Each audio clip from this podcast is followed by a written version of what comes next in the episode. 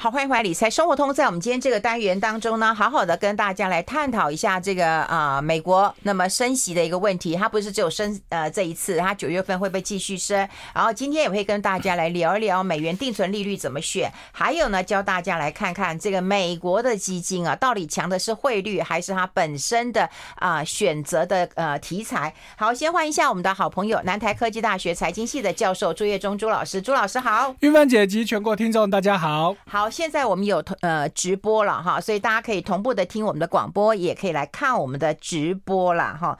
好，朱老师是要先讲这个费的升息吗？还是要先讲我们讲的基金小百科呢？都可以，韵芬姐决定都可以啊，反正我们这些都很重要，都要讲。对，好，那我们先讲这个基金小百科啦。好，好，我们先讲一档基金小百科，我们还是再次提醒大家，不是叫大家一定要买或一定不买，我们只是举一个例子啦哈。那很多人都会去买美国啦，是，嗯，因为美国当然了，全世界最大也最重要的市场嘛，所以过去这么多年来，他当他就算他不好的时候，别人都通常更差，嗯，好，那好，他不见得是最好，但是差别人一定都比他更差，所以简单来说，就是美国市场相对安全，嗯，好，所以对于喜欢投资的人来说，美国其实是一个不错的选择哈，就是不管说你。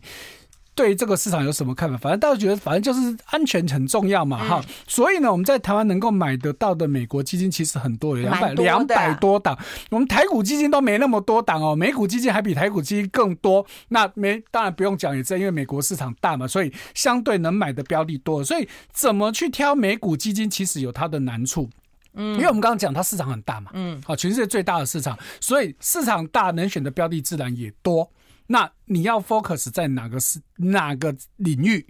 那这就是大学问。哎，我觉得好多哦，因为我觉得美国基金除了美国基金之外啦，对，还有呢，就是有美元计价的基金，是，然后还有什么大型的股，呃，中小型股，哦，然后好多太多太多，这太多了。对对对，光一个大型股还可以分大型积极、大型成长、大型稳健、大型平衡。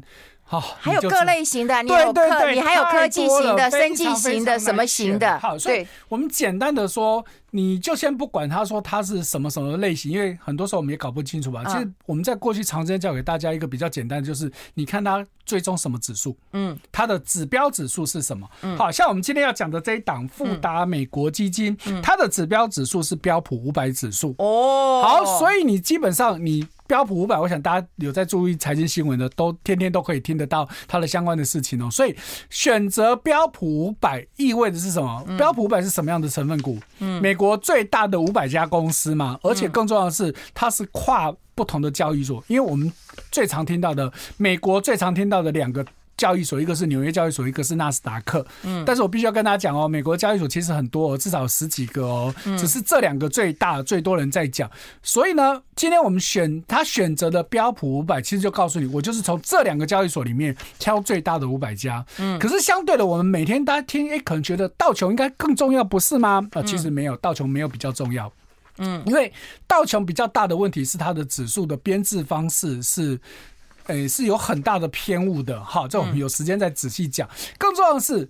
道琼基本上绝大部分的成分股都在纽约交易所，嗯，可是哦，我们熟知的那些科技公司、科技股，好像苹果啊、微软呐，到现在的 Tesla，都是挂在纳斯达克，嗯，所以你只看道琼跟看标普本，那就差很多的，更不要说道琼成分股只有三十档，嗯，那就差很多嘛。所以你看到他选择的指标指数，基本上已经相当程度，已经现在告诉你我的选股方向。我们在过去一直这样子教给就大型股咯，对。大型，而且五百档嘛。如果今天反过来，他如果追踪的是像什么，像纳斯达克，嗯，诶，纳斯达克大家也不要以为，因为我们新闻都说，那以科技股为股为主的纳斯达克，你就以为纳斯达克只有科技股，那就不对了，嗯，因为纳斯达克也是一个完整的证券交易所，它什么股都有，嗯，好。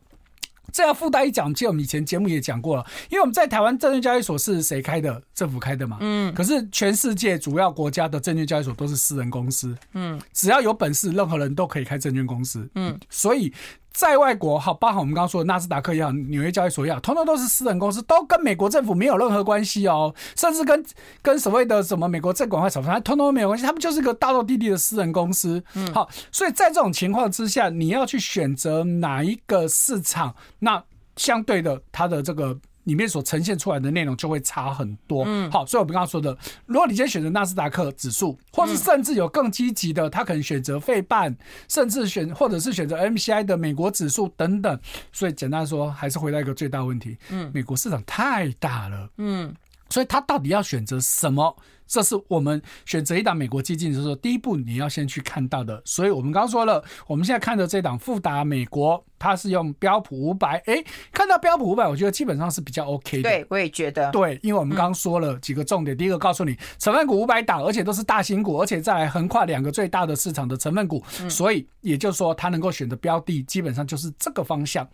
好，所以。看到这样子市场之后，不代表说他就一定是选什么什么股嘛。所以呢，回到我们就先不看绩效哈。你看这档基金绩效，我们等一下再来细讲。我们先看到那他到底选了些什么东西。好，讲到美国市场的产业，嗯，那我们一般会想到什么？当然第一个讲科技嘛，科技啊，金融啊，金融嘛。好，可是哦，我们来看这档股票，它的产业最多的是医疗保险，嗯啊，医疗保健，抱歉，医疗保健。哎，不是我们刚刚说的，我们都以为是科技股或者是金融股应该是最多的嘛。结果你看它最多的是医疗保健，它金融股是排第二，可是权重差很多。它在医疗保健这一档放了二十一趴多，可是在金融只有十三趴多。那你说科技股呢？美国科技股这么重要？好，费龙跟我们说要广告了，所以我们等一下再继续讲。对，我都还来不及看。哎。I like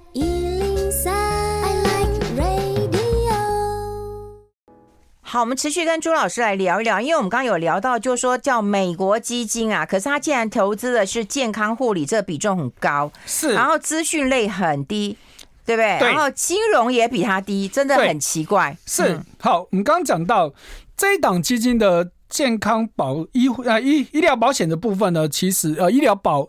医疗保健，好，老师讲错。医疗保健的部分有到二十一趴多，是第一大的产业配置。第二多的是金融，但是只剩十三趴。嗯，所以也就是说，金融虽然排到第二，但是跟第一的差很多很多。那刚刚讲到，大家都觉得，哎，资讯科技应该很重要吧？但是以这场基金来说，它只排到第四，前面还有一个工业，工业占了十一趴多，将近十二趴。那资讯科技只有。八趴多，好，那你一定想，哎，这样子配置合理吗？那合不合理？你看今年表现就知道了嘛。好，我们就看到截至昨天，好，那整个美股，如果我们看标普的话呢，是跌十四点五六趴。好，可是呢，我们刚刚说了几个产业，我们刚刚说健康，呃，医疗保健，今年到目前为止只跌了五趴多。嗯，哎，可是哦，你看到，如果我们看到金融的话，是跌十五趴多。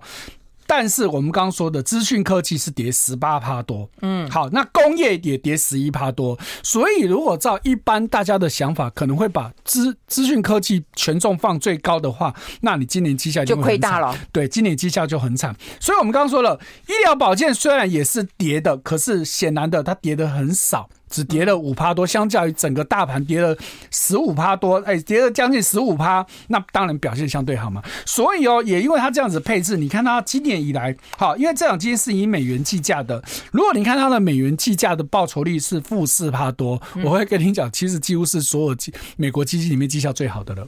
啊，对，所以你因为也大跌啦，对，对，美国股市也跌啦，是，所以我们刚刚说嘛，你光一个大盘就是标普五百就跌了将近十五趴了。如果你今天真的只压科技跟金融的话，这两个也都跌的相对的多。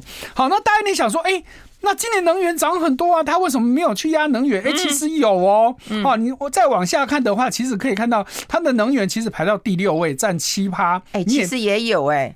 对，然后再还有核心消费，好，就是民生必需品的部分，也有将近七趴，好，那没有错，今年。美以美股来说，我们现在刚给大家的数据是美国标普五百有十一大产业指数。好，我们一般看的标普五百是全部的总和。那事实上它有细分产业别哈，那比较大的产业就大概就分成十一大类。所以呢，今年没有错，能源产业今年是所有美国的产业类别里面涨表现最好的。啊，截至昨天大涨了三十五趴多。可是，它在第二季的时候其实也是跌的。嗯，好，那当然，七月以来它其实有在反弹。好，那所以这是我们要去注意到的。那刚刚还有说它有投资核心消费，就是我们说的民生必需品。这个产业在今年也是相对抗跌的。以标普的日常消费指数来说，它今年只跌了三趴多。嗯，好，只 只跌三趴，因为其他都跌十几。对，其他都跌十几趴。好，应该这样子说啦。嗯，整体来说，美股到昨天为止，十一刚刚说标普的十一大产业指数两来说，只有两个是正报酬，一个是我们刚说的能源，第二个叫做公用事业。所以你看哦，这两基金公用事业投资多少？五趴多。嗯。其实，因为我们没有看到整个产业配置啊，事实上，我们刚刚说的像公用事业这种，在美股的配置里面，其实比重其实都很低，嗯，大概一般都不会超过两到三趴。嗯，那像这个医医疗保健的部分呢，通常它的占比也都不会太高。但是很显然的，这档基金它有他们自己的想法，它也对市场的判断相对是正确的。所以你看到今年，即便它到目前为目前为止，它是负报酬。但是已经可以说是美股基金当中绩效最好的。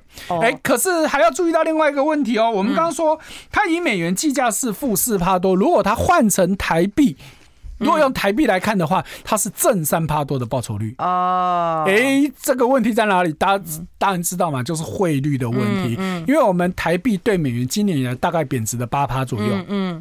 所以，我今天美元升值，然后我是美元计价，所以我换回台币，因为台币贬值，表示我可以换回台币比较多嘛。嗯，所以美换成美元绩效，当然相对表现是比较好的。嗯，好，所以也就是说，你今年你去看你的境外基金，你要特别去注意到的，一个是元币报酬，嗯，好，你可能是美元或欧元或其他货币，一个是台币报酬，你会发现在今年其实这两个数字会差很多。就以我们刚刚说的这档基金，美元报酬负四趴多，台币报酬正三趴多，一。来一往是不是就差不多等于我们今年台币的贬值八趴？差不多，就差不多是这样，对，七八趴了嘛。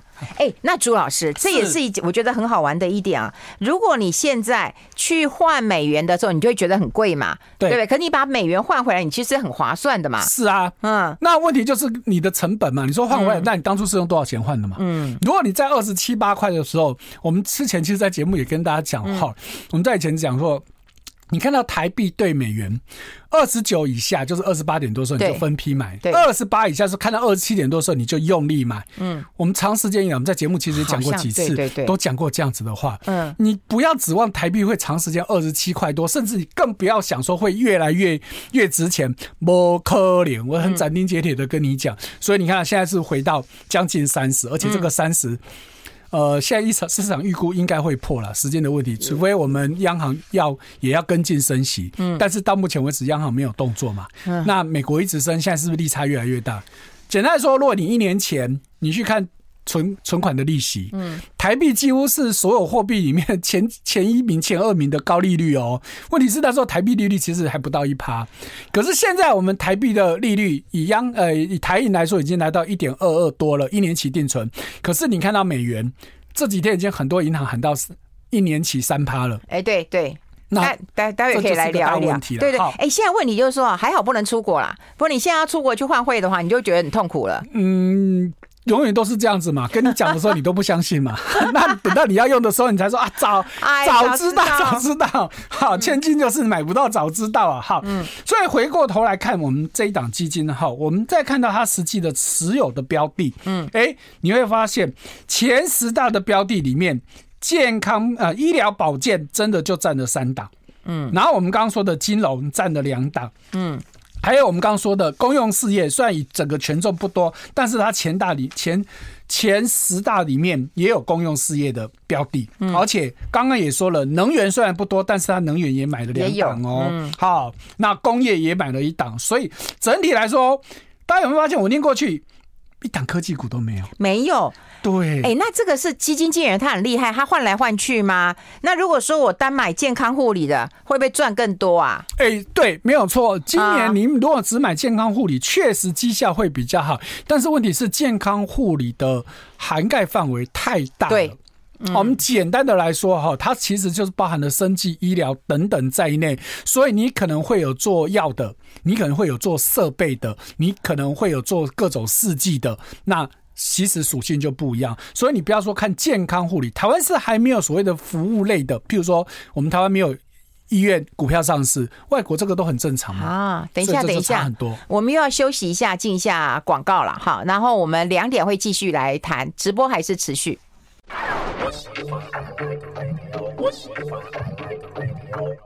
好，这里是啊 Radio 中啊流行网，欢迎再回到理财生活通第二个小时的节目现场。我们现场的特别来宾是南台科技大学财经系的教授朱月忠朱老师。那么大家可以同步的听我们的广播，也可以看我们的直播。我们刚刚已经跟大家来分析一档这个富达的美国基金了。那么谈到了这个啊美元哈跟台币之间的一个关系，也谈到它追踪的指数跟它这个表现还不错的呃原因了。那我们接下来是把呃个股。讲完之后，我们就来谈谈美国的一个状况了。好，OK，好，我们看到这家公司的前十大持股，我们刚刚只把产业讲完了。对，可是你如果仔细去看它的标的，大家会发现很多我们都不太认识，这真不认识，真的哈。因为我在整个看过，如果不查哈，就是在不查的情况之下，我整个看过去，我们认识的大概第一个这个波克夏，好，就是巴菲特的公司，这个我们知道哈。再来还有富国。银行这个我们知道，嗯，好，那再来还有 Alphabet 就是 Google，这个我们知道，嗯，那其他基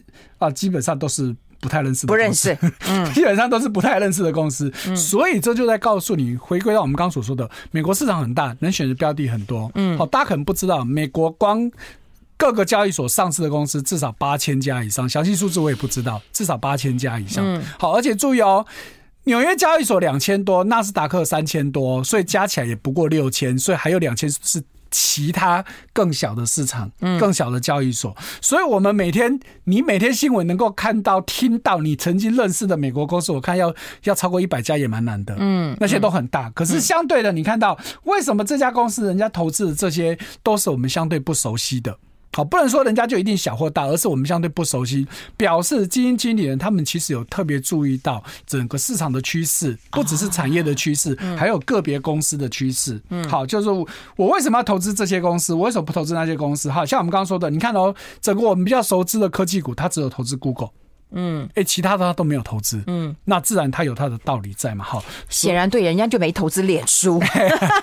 啊。今年，所以你如果今年你去投资到一些特定的公司，不要说什么特斯拉这么红，可是你今年如果投资特斯拉，你会惨兮兮，嗯，好，跟之前真的差很多很多，因为特斯拉今年很惨啊。今年苹果其实也不好，你看到它没有苹果，苹果是全世界市值第一大的哦，嗯，它连它也没有在，它也许有投资，但是不是在前十大，所以你就很明显的知道说，哎，这档基金它真。真的是有他自己独到的地方去做一些选股，所以对应的你去看它的绩效排名，哈，嗯，今年以来好，相对是比较好的，好，那以我们现在手头张资料，他是写今年目前是十五名，其实我看应该不止十五名，是应该是数一数二，哈，我们如果拉到一年排名二十一，两百一十五档同类型基金，它排二十一，两年也有也排二十九。好，那三年比较差一点，排一百二十八，好，可能就掉到中段班。对对对。好，所以很明显，比较明显的就是在告诉你，你这档基金呢，你可不能说这档，应该说这类型的基金，你可能要把时间拉长一点来看。好，因为短期不见得是好嘛。尤其这档基金，我们刚刚说今年以来不错，可是如果你拉到近期，哎，其实一个月、三个月、六个月，它其实也都在赔钱嘛。对。好，好，可是反过来，如果你拉到十年的话，它就有一百五十八趴的累积报酬率，换算成年化的话，就将近十趴了。嗯，诶、欸，所以说这种类型的基金，它可能你需要时间，你才能够看得出来它的绩效。那你有没有愿意去等它？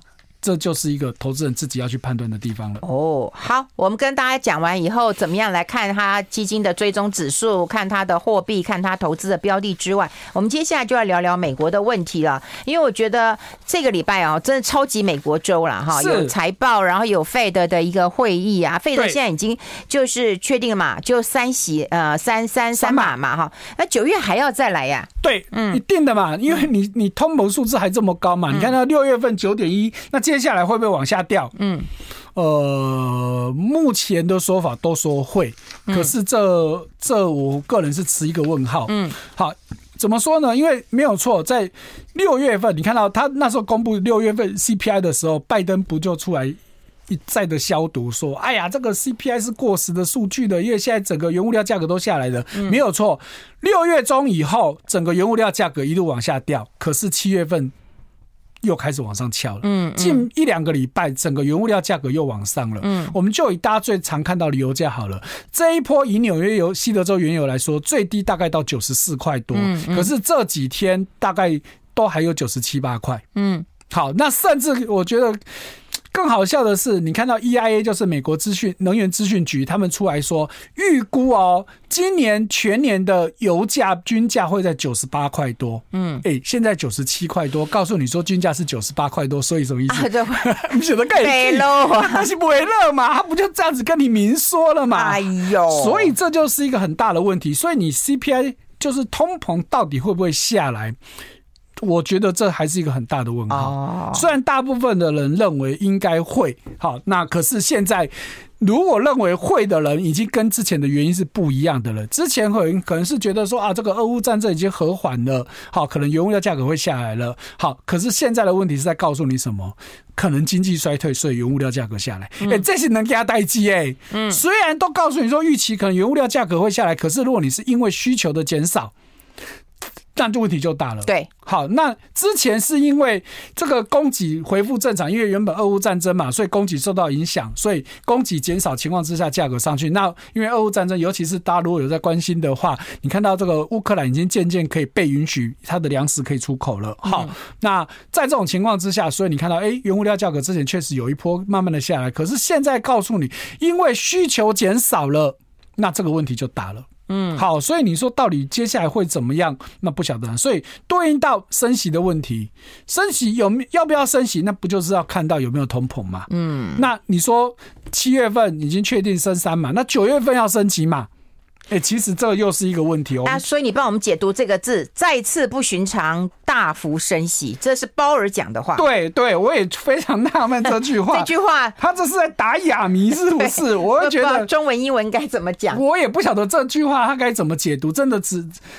嗯，因为原本大家市场上认为他应该不会再对未来做做评论评论，对，好，因为大家都在骂，就叫他闭嘴。从去年以来，你讲的没有一个是对的，没有一个是准的，所以大家就说你这一次应该不会讲，所以他这次他还是忍不住讲了，可是讲了一个就是完全不会，跟那就真的跟没有讲一样嘛。所以你说再次的不寻常，那请问你的寻常是什么？嗯。一定有寻常才有不寻常嘛？嗯、那你的寻常是什么？也没人知道嘛。所以，如果我们就市场上目前的预估来说，现在市场会觉得说，你现在的升息基本上以九月来说，大概还是就是两码到三码左右。哦，可是问题是差不多是这样子哈、欸。可是问题就来喽，两码跟三码市场的感觉是完全不一样的哦。就像这一次还没有公布之前，大家在猜三或四，对，结果是三。那如果是四呢？那如果是四呢？四可能就跌啊，那不就又剉咧等嘛？丢啊，那一样的道理。那三就涨啊。那所以到九月的时候，那是不是现在就是二跟三的问题？九月应该四，比较不可能。那怎样烦呢？每一季都来这样子一下。对，所以九月二跟三，那你说如果九月还是三比较好，还是变成二比较好？当然是变成二啊。哎、欸，那要看前提哦。你怕经济不好？对，玉玉芬姐讲到重点了。如果你九月你升比较少，但是大家的解读是因为你担心经济下来了，嗯，你会觉得是好事吗？嗯，不见得是好事情。嗯，所以这是一个很吊诡的事情哦。所以以目前当下来说，你说美国现在到底要升多少，没人知道。甚至你回过头来说，那 CPI 真的还是那么重要吗？嗯。在目前看来，好像也未必。嗯，因为你说以九六月份 CPI 又创又创了美国四十年来的新高，照理说九月应该要升四码，或至甚至更多才合理嘛。结果你只升了三码，那你给大家的理由是因为，哎呀，因为通膨已经有下来了。好，你大家看到的是落后数据，你的解读是这样子。好，大家也勉为其难相信的。可是事实上，大家也知道，其实你有在做另外一个考量吗？什么考量？要选举了啊。这这这选举这议题真的讨人厌，我们先休息一下，我们先休息一下。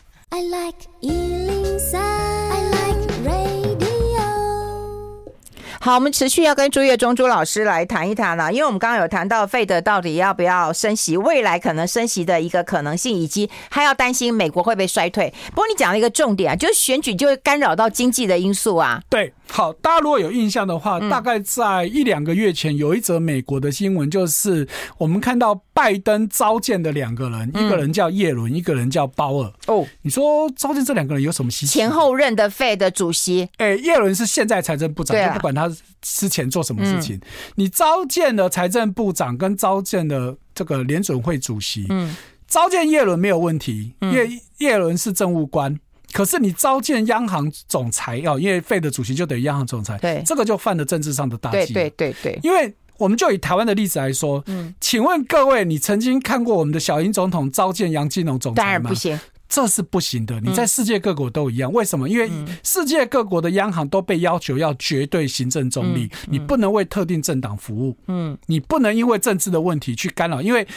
央行简单的说，它负责的是所谓的货币政策，就是像利率、汇率这些事情。那这些政策一定是一个要长时间，而且要有延续性的。你不能因为哇，我这个党要选举了，我怕我选情，所以我去调利率、去调汇率，这都是犯政治上大忌。所以拜登其实犯了一个非常严重的错误，他不该做这件事。还表示他急啊！而且就算做，你要偷偷做，你不应该要让媒体知道。而且问题是你自己发了照片出来说，你看我召见这些人。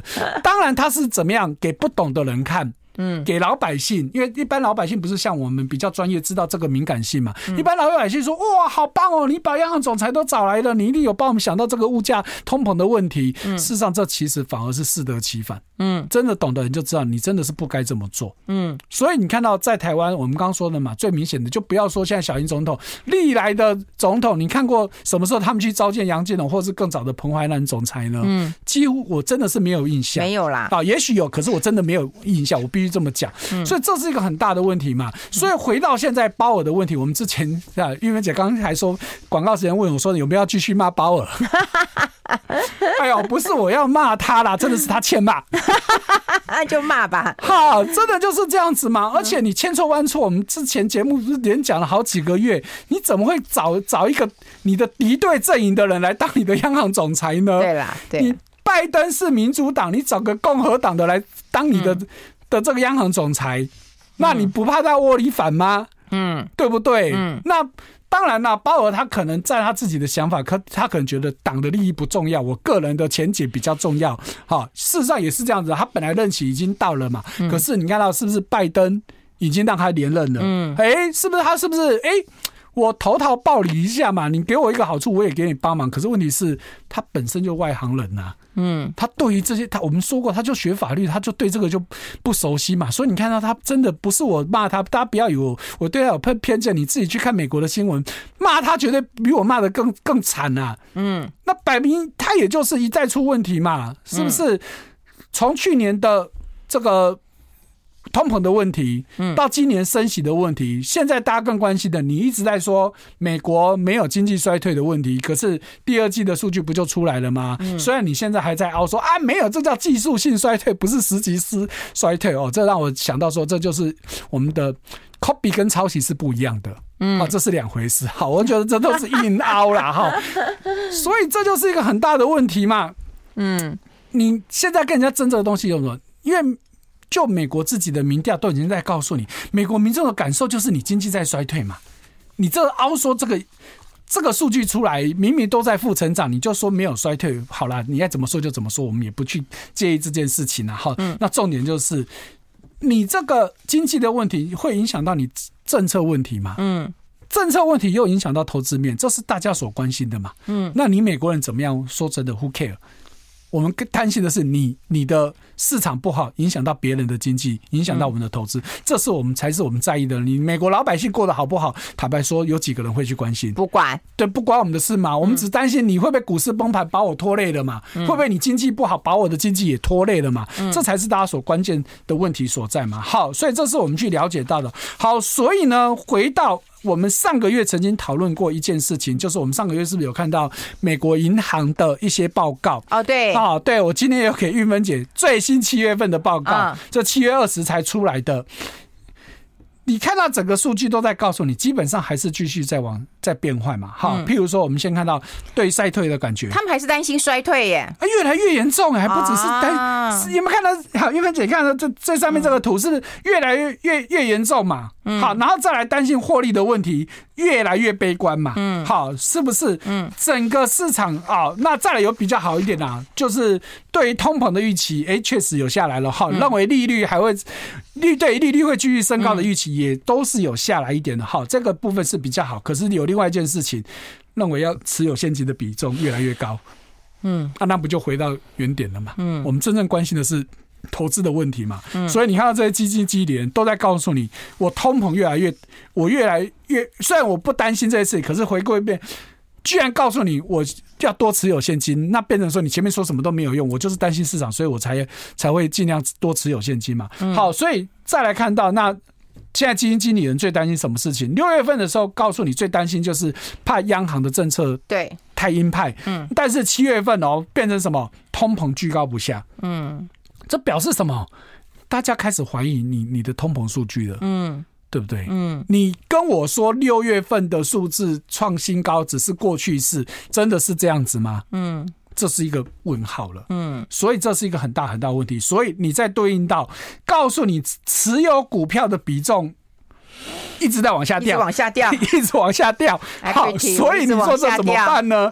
好，所以再看到，好，再来就是。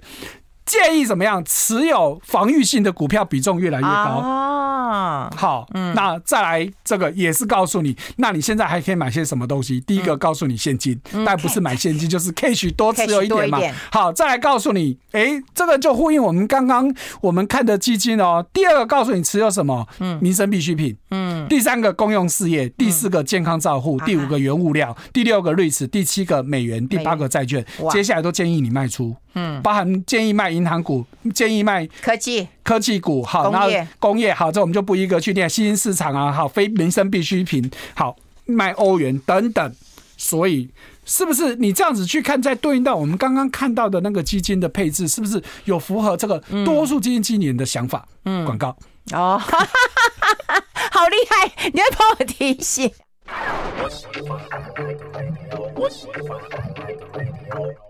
好，欢迎回来，理财生活通，我是夏云芬，在我旁边的就是南台科技大学财经系的教授朱业忠朱老师。你看，我一方面看资料，我还真来不及看，这个时间是到了哈。朱老师说，大家都快画疯了。哎，那我们要跟大家谈谈这个通膨在台湾为什么会被啊忽视呢？好，我会觉得台湾的通膨数字真的是大有问题。为什么？你看到以我们现在官方的数字告诉你，六月份 CPI 三点五九，可是第一个大家也知道，台湾的油价、电价、水价其实基本上几乎都是冻涨。好，油价当然是没有冻涨，可是油价没有真的反映国际油价。嗯，所以大部分的油价中油自己吸收了。电也是一样啊，对啊，电虽然不能涨，虽然有涨了一次，可是涨幅其实跟它真正的成本还是有很大的落差。所以你看到现在居然说台电要增资，要台电会倒，你看这是多离谱的事情。好，所以这些问题你把它还原回去，如果你这个油价真的照国际的油价。大家注意到，我们台湾的油价现在已经几乎是全世界最便宜的。对对，以前美国的油价很便宜，可是这一波美国的油价已经都比台湾贵了。那欧洲就更不用讲，欧洲的油价基本上大概都是台湾的两倍了。嗯，你怎么去想象？美国以前油价便宜，是因为美国本身就是产油大国嘛，所以它当然便宜，没有话说嘛。可是人家现在人家的他们的油一公升汽油大概合台币大概都将近五十块了，我们才三十几块。嗯，这就是一个现实的问题嘛，所以这个部分就是一个很大的问题。另外一个还有就是我们的房价的部分，好，当然这以前也很多人争议说啊，为什么我们的我们的这个物价指数里面是放的是房租，没有放房价？你没有反映房价，尤其房租这一波，央行说要打房，可是打了半天越打房价越高嘛，你没有反映这个问题嘛？哎，其实央行有出来解释哦，央行说。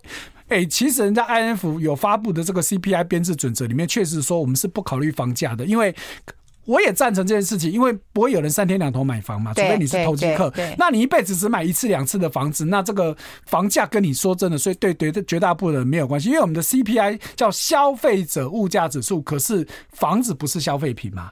所以你不放房价，这个我可以接受。好，所以我你放房租，这 OK 哈。确实，美国也是放房租。嗯，可是问题是，房租跟房价有没有相关性？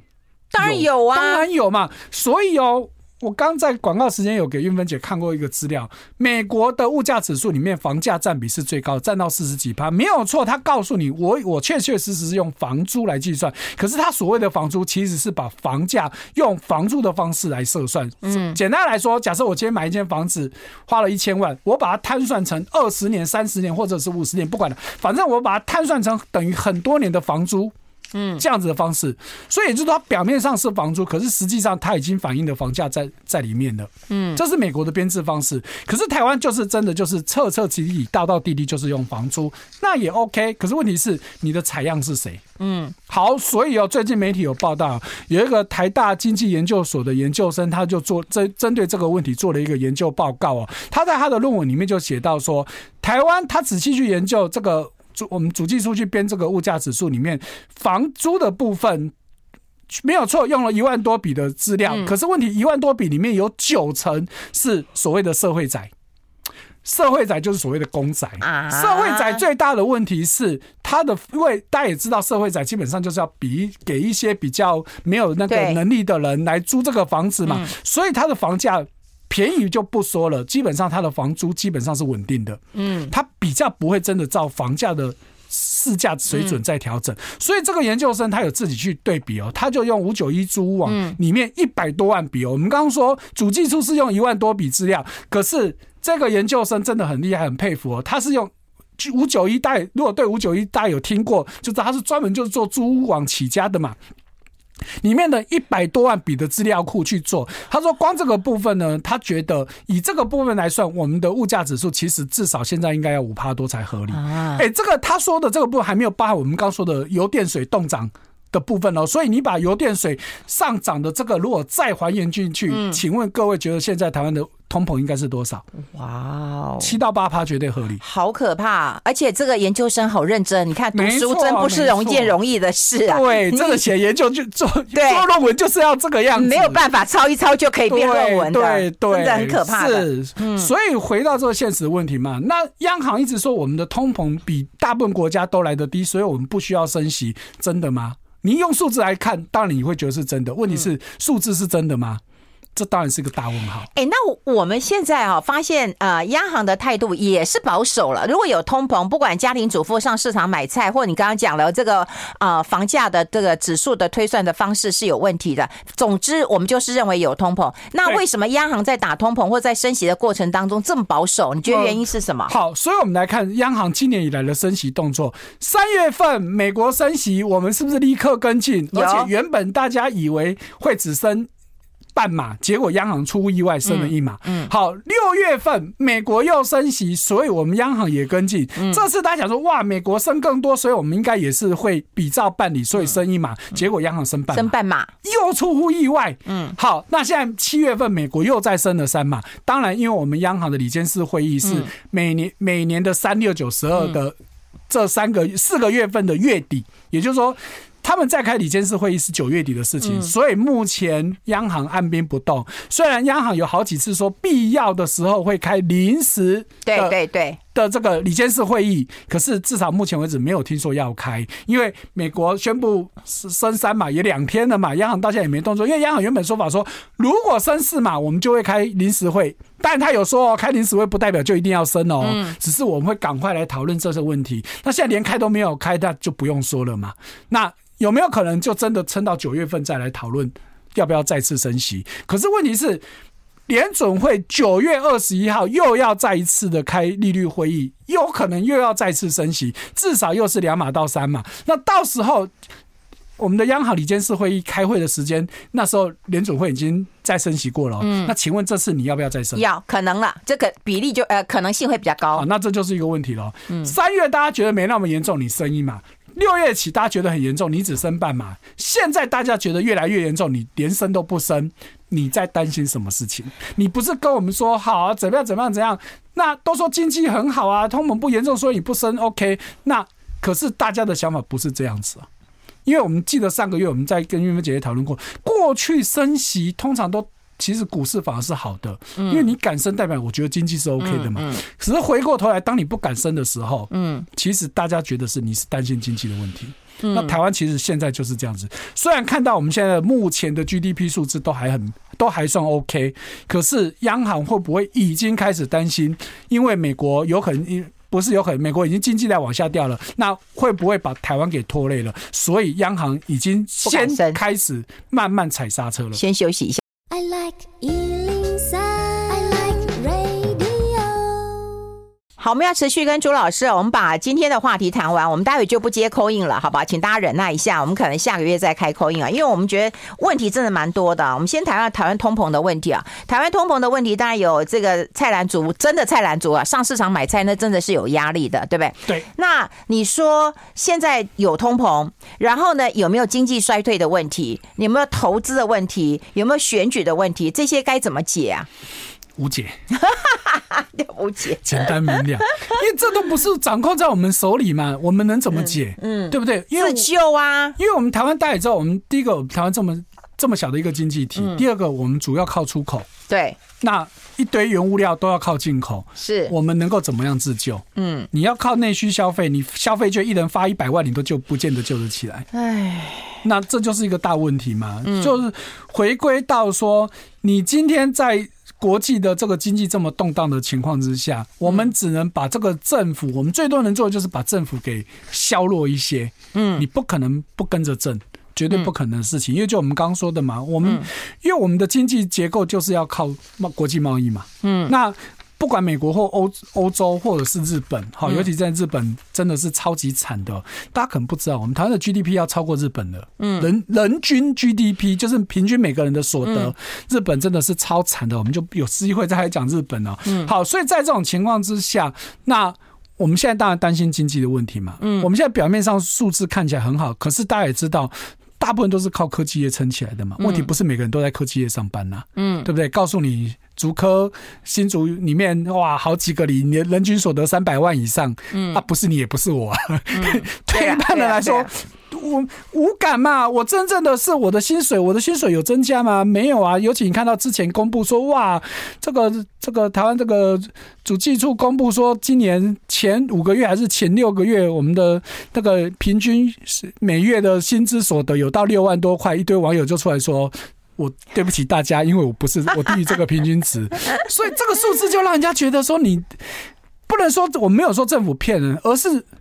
有钱的人把这个数字给撑起来了吗？是了，而且你的数字让我们误判了嘛？我觉得这也是另外一个事实嘛。对对，这是一个很大的问题啊。好，所以回到这个现实的问题，说，你说央行现在到底要不要升息？嗯，好，当然不升息有不升息的好处。嗯，好，就譬如说，因为简单说，利率就是资金使用的成本，那对企业来说很重要嘛。嗯，如果我景气不好，你又升息。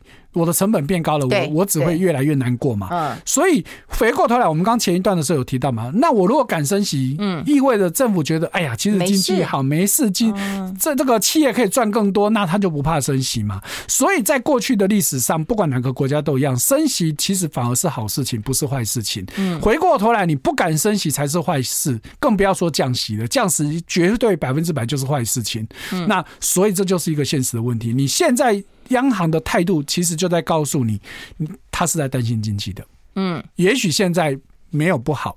嗯，这就我们用最近的财报来看就好了。嗯，你看到上上半年的财报是不是最近陆陆续续在公布？好，在八月十六号以前，上半年财报都要陆续公布。你看到第二季，哇，大家原本都担心第二季会很惨，因为大家知道第二季主要受俄乌战争影响，然后通膨也越来越严重。可是出来以后，发现哇，好多的企业都比比原本预期都好很多，大家都拍手好棒棒。可是你要再仔细看，大家接下来对第三季，甚至下半年，甚至明年的展望。嗯，大家去，如果你有兴趣，你再去翻台积电七月份的时候法说会的说法，嗯，大家都在说哇，台积电第二季的财报比原本预估的好很多，好棒棒。可是你有没有看到台积电又说了什么事情？第一个，他告诉你库存的问题，产业他不是说他自己库存呢，他说产业的库存问题会到明年，这是第一个。第二个，他降了什么？他的资本支设备支出，嗯，资本设备支出，大家知道，尤其这个半导体，他们投资很多，嗯。动辄都是几百亿美金的投资嘛，我要砸这么多钱，我一定是觉得未来会很好，我才敢砸钱。因为我盖一个厂要花那么多时间嘛，我一定是看好未来很多年，我才敢砸这么多的资本支出。但是当你削本削减资本支出，不就回过头来就是我觉得未来前景不好？对，不是只有不要再玩，不是只有台积电。你看到韩国的大厂 SK 海力士，嗯。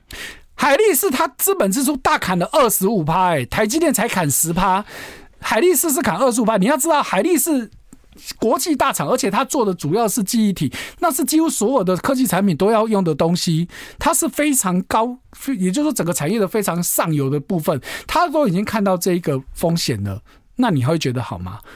再来，台积电还砍了什么？第三季它的这个包含了它的毛利率、它的营业利率。跟它的还有大家很关心的就是这个设备的使用率。以前之前都说哇，它的设备使用率都超过百分之百，但是他现在告诉你，我现在已经没有了。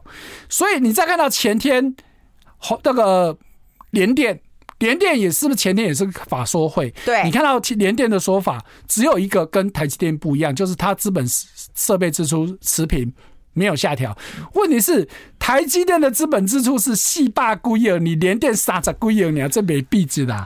可是其他的说法其实都跟台积电一模一样，就像刚刚说的库存的问题，嗯，这个设备使用率的问题、毛利的问题、营业利率的问题，通通都跟台积电一样的看法。哇，他们是很。整个这个资讯科技产业非常上游的，而且他们做的消费性电子产品是跟景气最息息相关的，所以我们台湾的这些龙头企业已经给你发出警讯，台积电只是比较含蓄，没有明白明白的跟你说啊，我的是没跨货啦，只是这个数字就是你看得懂看不懂的问题而已嘛。好，所以回过头来，我们台湾的经济现在就是面临这样子的问题啊。唉，你看之前都很好，问题我们做投资也是一样，我看的是未来展望，不是过去嘛。过去跟你也没关系啦，哦，对不对？那对我们个人来讲，对投资人来讲，可能你的房贷啊压力不会太大，对不对？对。然后对于投机客想要继续炒房，你们继续用，请慢用哈，因为利息看起来还是会低的，对不对？对，没有错。打房就是不打了，这也很明确的暗示你了。对，好，所以央行现在不管是还要不要升息，就算要继续升，可以确定的就是升息动作一定很慢。嗯。我们的升息幅度绝对是只有美国的一小部分而已。哦，那所以这时候我们刚刚说的哈，你今天这样子不升息，当然央这个韵芬姐也讲了很多好处的部分。那回过头来坏处呢？嗯，当你不升息的坏处是什么？第一个，我面临到的就是台币可能会贬值啊，台币贬值很不妙，不妙。我们是领台币的人，我们先休息一下，待会讨论。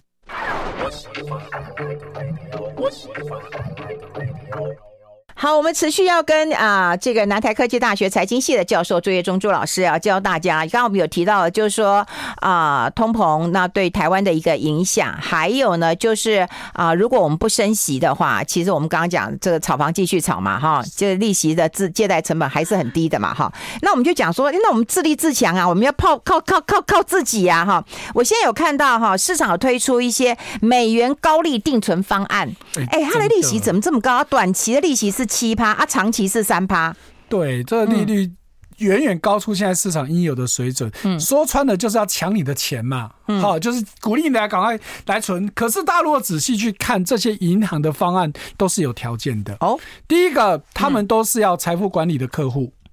嗯，好，那各家银行财富管理的客户门槛就不一样哈。对，就是财富管理简。讲讲白的就是贵宾理财啦，对啦，那通常大概就是一百万到三百万，嗯，好，那目前喊出来一年期三趴多的这一家，他们的门槛是两百万。哦，好，这是第一点。你有没有符合这个门槛？也就是说，你要有这么至少有这么多钱在这家银行，你才可以适用这个这个他的所谓的高利方案呢？好，这是第一点。第二个也是最关键的，他告诉你要新资金或者用台币来存。哦，就是你你放我那边不算，你要新存进来我才算。对，或者是你放在我这边必须是台币，不能说我原本是美元，我就把它转成美元定存。不会赛季，原因何在？他要赚汇差。